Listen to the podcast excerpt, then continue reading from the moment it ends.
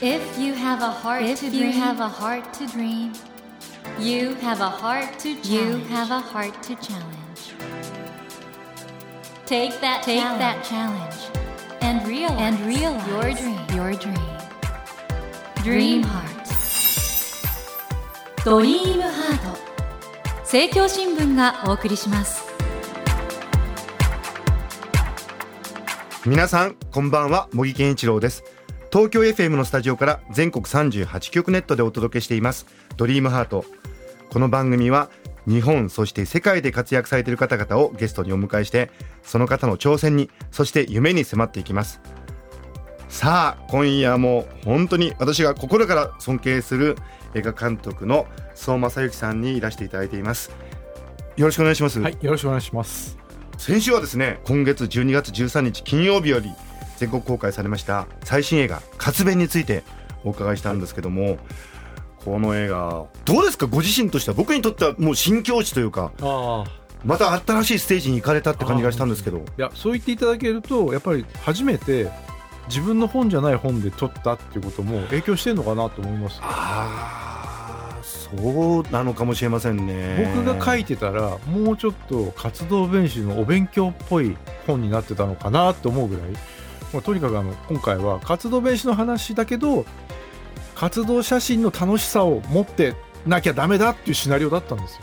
うんそういう要請があったから、本当に思いっきり楽しい映画にしよう。そういう気持ちが強かったです。あの世界観とかテイストはちょっとマイク・アレディはい。に近いところもある感じはするんですけど、はいさらにそれが進化してる気がして。あの極上のエンターテインメント作品になってますよねいや、もう本当そう言っていただけるとね、嬉しくてしょうがない。もう人物がねあの小日向さんとかもう何なんでしょうあの人。ね。はい。あの人ちょっと意地悪な役でやると好きなんですけど。それでも僕はやってないのあの、はい。裁判官役なんてもうです。ああいうもう本当に素晴らしい俳優さんたちがは監督のもとに集まって毎回いい映画撮られてるんですけど今回は本当に幸せでした。もう見てて。ぜひ皆さん活弁素晴らしい映画なんて見ていただきたいんですけど映画ファンの方に今回の映画について一言、あ、えっとね、日本映画の初めの一歩で、その時代の映画館の楽しさっていうのをぜひ味わってほしいなと思って。映画が音をなかった時代の映画館って、こんなにいろんな音で溢れてたんだ。で、映画が音を持った時初めて観客は静かに映画を見るっていうマナーを身につけたんだなっていうのを今回撮影してて本当に気がつきました。そういうなんか本当に発見とか驚きにあふれた映画となっています。ということで、えー今夜も映画監督周防正幸さんをお迎えして最新映画「発煙」のお話そしてスウォーワールドといいますか今までの作品のこともいろいろお話を伺っていきたいと思います。えー監督今夜もどうぞよろしくお願いします。はい、よろしくお願いします。ドリームハートそれではここで周防監督のプロフィールをご紹介させてください。はい周防監督は1956年東京都のご出身です。立教大学文学部仏文学科をご卒業後1989年本木雅弘さん主演の「ファンシーダンス」で一般映画監督デビューされます。そして再び本木雅弘さんと組んだ1992年の「四股踏んじゃった」では学生相撲の世界を描き第16回日本アカデミー賞最優秀作品賞をはじめ数々の映画賞を受賞されました。その後1996年の「シャーウィダンス」では第20回日本アカデミー賞13部門を特選受賞。この「シャーウィダンス」は全世界で公開されハリウッドでリメイク版も制作されました。2007年の「それでも僕はやってない」こちらでは刑事裁判の内実を描いてセンセーションを巻き起こしキネマ旬報日本映画ベストワンなど各映画賞を総なめにしました。その後2011年にはダンシング・チャップリンを2012年にはついの新宅そして2014年にはマイコア・レディを発表されご活躍中でいらっしゃいますいやーあの監督、はい僕ね周防監督の映画いつも本当に安心して見られるのははい。監督って基本的に人間というものをはい。信じて肯定してらっしゃるとこありませんか？いや、わかんないな。あの、好きは好きかもしれないです。シャルイダンス撮った時も、ダンスホールで踊ってる人たちの顔を見て、わあ、こんな日本人の顔見たことないって思ったんですよ。うん。で、これをみんなに知ってほしいっっていうのをやっぱ思ったんですよね。だから日本人ってすぐステレオタイプでいろんな風にこう言われちゃうんですけど、うん。でも本当に世の中にはいろんな人がいて日本人だって一人一人こんなに違う。でなんでこんな風な行動になるのかなんでこんな風に考えるのかっていうのを同じ日本人として考えたいっていうのはいつもあります。だから究極なんだって言われるとやっぱり日本人論をいつもやってるっていうことなのかもしれないですよね。あの僕本当に感動したのが、えそういうのを僕はやってないのを、え小日向さんが、はい。まあ裁判官役で出てきて、はい。えはい。まあ映画の中ではともすればちょっと悪役とまでは言わないんだけど、はい。そういうふうになりがちな役柄だったんだけど、い。小日向さんの裁判官はの論理というのかな、はい。はい。あの判決をする思考の後付けってなんかね、はい。あ、そういうのあるよねって思っちゃったんですよ。うん。はい。だから、ああいう役の方にさえ、うん。監督なんか愛を持って、はい。ある意味じゃ見てらっしゃるところがある感じがして。まああのああいうタイプの裁判官って確かにいらっしゃるんですね。見終わった後その弁護士の方なんかに「いますよねああいう人」って。でそういう意味ではなんでこの人はこういう理屈でこういう判決文を書くんだろうってそこ考えたいっていう方ではあります。僕ね、監督今お話伺ってて、なるほどと思ったんですけど、ええ。その、一貫してリアリズムではあるってことですよね。それってね現実そっくりっていうリアリズムじゃなくて僕の作る映画の中のリアリズム。うん。だからその世界にこんなやついないだろうっていう人は登場させない。まあそういうやついるかもしれない。あ、その映画の中ではっていう。中で。だからそのまま現実に現れたらそんな人いないでしょって言われるかもしれないけど僕の映画の世界の中では確かに存在している要するに竹中直人さんのやる役なんてまさに僕の映画の中ではちゃんと存在しているけどあのまま現実に飛び出してきたらやっぱちょっとどっか変な人ですよね。僕はずっとその映画の中でなんかリアリズムっていうのが貫かれていればどんな突拍子もない話でもそれは許せるっていうか面白いと思うんですよね。そこに、え、この世界の中でそんなこと言うやついるとか、そんな態度のやついるって思っちゃうと、もうそこからしらけちゃうっていう、そういう感じなんです。監督の作品における竹中直人さんって、ええ。例えばあの、小津安二郎の作品で言うと、杉村春子さんみたいな、ああ、はいはい。何やるか分かんないみたいなはい、ありますよね。存在かと思うんですけど、ええ今回の活弁でも、はい。竹中直人さんいろいろアドリブがあったそうですね。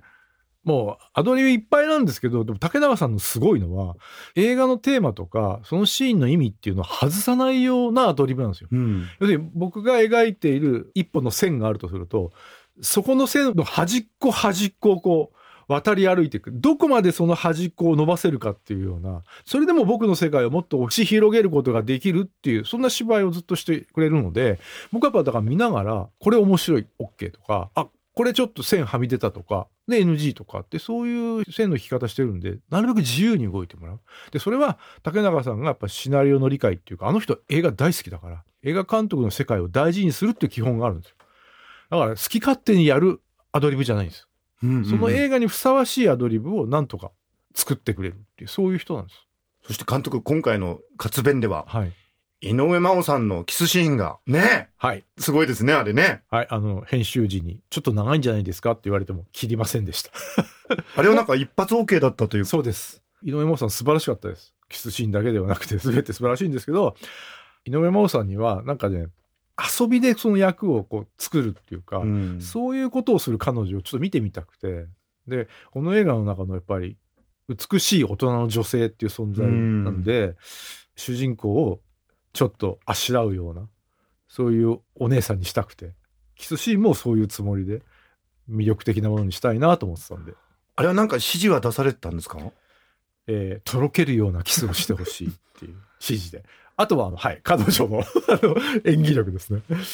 そしてあの、竹野内豊さんの警官役もはいすごい存在感があって、竹野内さんもびっくりして僕は今あの特に役者さんが現場に入ってからこのシーンはこうやりましょうって言わないんですね。もうそのシーン読んでるわけだしもうセットあるわけだからじゃあ好きに動いてみてくださいっていうところから始めるんですね。この時竹野内さんがちょっと抜けたというかとぼけたというかまあこれ無声映画時代の活動写真のように撮りたかったからちょっとオーバーアクト気味にあのみんなに演じてもらってるんですけどそのオーバーアクトぶりが今まで僕の知ってる竹野内さんじゃなくてあそういう芝居で言ってくれるんだったらそれでいきましょうと思ってその延長線上にいろんな仕掛けというか僕なりの演出を加えていったんですごい楽しかったです。あこういうふうにしてくれるんだと思って。ね、あの警官の方って執拗に追ってくるんだけどちょっととぼけてるっていうかはい。抜けてるというか、はいあの抜けさ加減を竹野内さんが作ってくださったんです。うん。ということはあの監督の映画はね俳優さんがそうやって自由に演ずることで監督自身もいろいろ作品を考えるっていうところがあるあります。あの実は役者さんだけじゃなくて、え僕は現場にいるあの技術スタッフ、まあ、はい。助手さんに至るまで、なんか気がついたらその時意見が言えるようなそういう現場にしておきたい。だからすごい緩い現場にしておきたいんですよ。はいはい。何言っても怒られない。だから冗談でも何でもみんなが言えちゃうっていう現場にしたくて。でそういう一言が素晴らしいアイデアではなかったとしてもそこから僕が新しい視点からものを見ることができるっていうそういうことがあるんで今心がけてるのは誰でもが自由にものを言える現場にしたい。小津安二郎さんとは対極の 実は演出法になってます。まああのそう監督も大監督だからみんな気使うんじゃないかとか気ね使うんですよ。だから気使わせないように頑張るんです。あそうなんですね、はいえー今夜のドリームハートは現在全国で公開中です。もう本当に素晴らしい映画。活弁の監督諏訪正幸さんをお迎えしてお話を伺っています。監督あのこの映画の中で奥田民生さんが歌われる「活弁節」というはい、曲が非常に印象的なんですけども、はい。これあのもともとメロディーは東京節という大ヒットしたそうなんです。えのけんさんの歌で聴いてる人、お年を召した方だったら、もしかしたらえのけんさんで記憶があるかもしれないし。ギッチョンチョンでパイのパイのパイのパイってやつですよね、はい、そうです、そうです。で、その後もいろんな方が歌われてるんですけど、まあ、今回はやっぱ大正時代の映画なので、じゃあ大正時代的な歌はないかっていう時に、書生節っていうのをクランクイン前にですね、はい。吉和さんと一緒に、あの、聞きに行ったんですよ。ええ。で、書生節ってやっぱり大正時代流行った節なんですけど、はい。はいで、その中でたまたま東京節聞いた瞬間に、吉和さんが、これをなんとか映画の中で活かせませんかねって言ってくれて、うん。で、僕考えて、これを映画のとてもいい最後の方のシーンでテーマ曲的な扱いで使えないかなと思って、うん。で、編集の時に追いかけっこのシーンで当ててみたんですね。うんでそしたらすごくノリが良かったんですよ。うんあ、このとぼけた感じと思って、で、最後、まあ、映画の中ではインストゥルメンタルというか、歌なしなんだけど、これをもう一回最後、この映画の締めで歌にしてやってみたい。要するにエンドロールの曲ですよね。で、片島さんに、ずっと一緒に仕事をしていた片島正蔵さんっていう、はいえーずっと助監督をやってくれてた人が、はいあの東京節を替え歌にして、活弁節って作れないかな。うんと題して彼がこの活弁節の詩を書いてくれたんです。その詩を見て、一体これを誰が歌ったらいいんだろう。うんえのけんさんはもうまさに大正時代に生まれた歌を時代の雰囲気の中で、まさにその時代にリアルタイムで歌ってヒットさせた人。じゃあ今の時代でこれを歌って何の違和感もなく、今の歌として聴かせてくれる人誰だろう。で、その時に僕、奥田民生さん好きだったので、え、もしかしたらこういうのをおしゃれに歌ってくれるの奥田民生さんじゃないかと思って、うんで、無理かなと思いつつもお願いしたら引き受けてくださることになったっていう。で、やっぱり奥田民生さんの歌は古いけど新しいっていう感じがした。ねはい。本当に今なんだけどこの映画の世界に合ってるというそうなんですよね。それで片島さんの詩も良くて、今活躍してる活動弁士さんのテーマ曲にしたいと思うぐらいいい曲になったと思います。今回あの監督この映画を上演しつつあうん。の活動弁士の方と全国はい。暗記されてる、はいはい。はい。どうですか？観客の皆さんの反応。あの、どこ行ってもまあ面白いと言ってくださってて、でもこっちはイベントとして仕掛けたのが、はい。ご当地のアナウンサーや演劇をやってる方や、一般の素人の方に活弁大会っていうのをやってもらっおてお、僕が作っていったメイキングビデオで、ちょっと簡単なビデオクリップを作って、それを流して当ててもらう、活動弁士してもらうってやったんですよ。これが面白かった。すごい面白かった。みんなすごい個性的で、切り口違うから、一人の女の子なんかは、それ撮影現場のメイキングだったんですけど、活弁っていうものに注目して、中学生だったんですけど、昼休みに個数限定のとんかつ弁当を買いに走る 二人っていうへえ面白いテーマで喋ったんですよ。喋りきったの。うんだ一回も映画の現場とか何も言わず、中学校のお昼休みの時間っていう設定で喋りきった時には感動しました。さすがだって。こんな風に映像って語りによって見え方が違ってくるんだ。悪い奴から逃げてる二人が早くとんかつ弁当買いに行かなきゃって走ってる二人に見えるっていうのはすごいなと思いました。監督ね、この映画の中でも、はいその活動弁士に憧れる少年、そして女優に憧れる少女が出てくるわけですけど、この映画やっぱり子供たちにも見てほしいですね。ぜひ。お正月映画っていうこともあったんで、家族で見れるといいなっていうのを思ってたんですよ。これ久々に家族みんなで見て、帰りにワイワイ話ができる映画じゃないかと思って。ですよね。うんちょっと出てたあの、井上真央さんのキスシーンも、うん小学生の男の子たちに捧げたんですけどね、本当は。そうなんですか？僕、小学生の頃、映画見に行くじゃないですか。そうすると、はい悲劇なんとかシリーズとかあるじゃないですか。ええそう必ず、ちょっとお色気のある大人のシーンがあったんですよ。はい。みんなでストリップ劇場に行くとか、え浮気で綺麗なお姉さんとキスしそうになる社長とか、えはい。そういうのがドキドキしながら見てた記憶があって、うん。そういうドキドキを今の少年たちに味わってもらおうと思って撮ったら、成田さんに後で言われました。えー、今の子供それ当たり前に見ちゃいますよって言われて ショックだったんだけど、うん。なんかそういうふうに子供から大人までが、なんかいろんな楽しみ持って見られる映画にしたいなと思って作りました。これ監督かなり今回の映画手応えあるんじゃないんですか？はまあ、あの、はい。今のところ。でも監督本当キャリアをスタートして立て続けに大ヒットを飛ばされたじゃないですか。立て続けって言ってもね、本数少ないんでね。あ、そうですね。あんまりたくさんは取られないんだけどオリ、ンピック監督って言われてるんですよ。4年に1本って。今回はこれ関係者の期待も大きいんじゃないですか？あの、東映の宣伝部の方が本当に頑張って、いろいろ仕組んで、僕47都道府県をキャンペーンで歩いたわけですよね。もうなんかオリンピックの聖火リレーみたいな。本当ですよ。そんなこと普通しないでしょ、ええでも、それは、まあ大変だったけど、それぐらい頑張って宣伝しましょうっていう、そういう意気込みなんだと思って、あの、やりました。もう今の時代、口コミとか大事ですからね。は僕はやっぱりこの活弁って映画が、この熱が、うんもうみんなの間で広がって、本当に幸せな気持ちにさせてくれる映画だと思うんで、はい。多くの方に見ていただきたいですね。もう、それが一番です。はい監。督、改めてこの映画、これから見る人に一言ありましたら。あの、活動写真の面白さって、アクションだったんですね。うん。最初に日本に活動写真が入った時って、写真が動いてるって驚いたんですよ。だから活動写真なんですよ。はい。だから最初に撮った映像って、例えばリュミエール兄弟っていう映画の父は、と言われる人たちは、駅に列車が到着するとか、工場から人が出てくる。うん。僕らが目にする当たり前の光景をスクリーン上に再現した。はいで。それでみんな驚いたんです。でも、それって現実にある動きを再現してるだけですよね。はいすぐ飽きるんですよね。で、映画人何考えたかっていうと、みんなが見たことのない動きを作って、それを撮ろうと。例えば、チャップリンがあの格好をしてああいう歩き方をする。あんなアクション見たことないですよね。うん。バスター・キートンが体を張って、本当に時計からぶら下がったり、列車に潰されそうになったり、そういうなんか普段みんなが目にしないアクションを撮ること。だから、まさに写真が動くだから、アクションが映画の原点なんですよ。だから今回の映画も、その活動写真のアクションと、もう一つ、キートンにも、チャップリンにもあったユーモア、うん笑いですよね。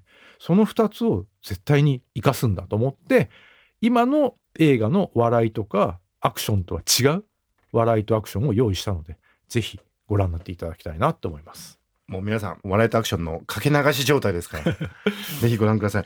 監督、あの、この番組はドリームアートで夢がテーマなんですけど、はい。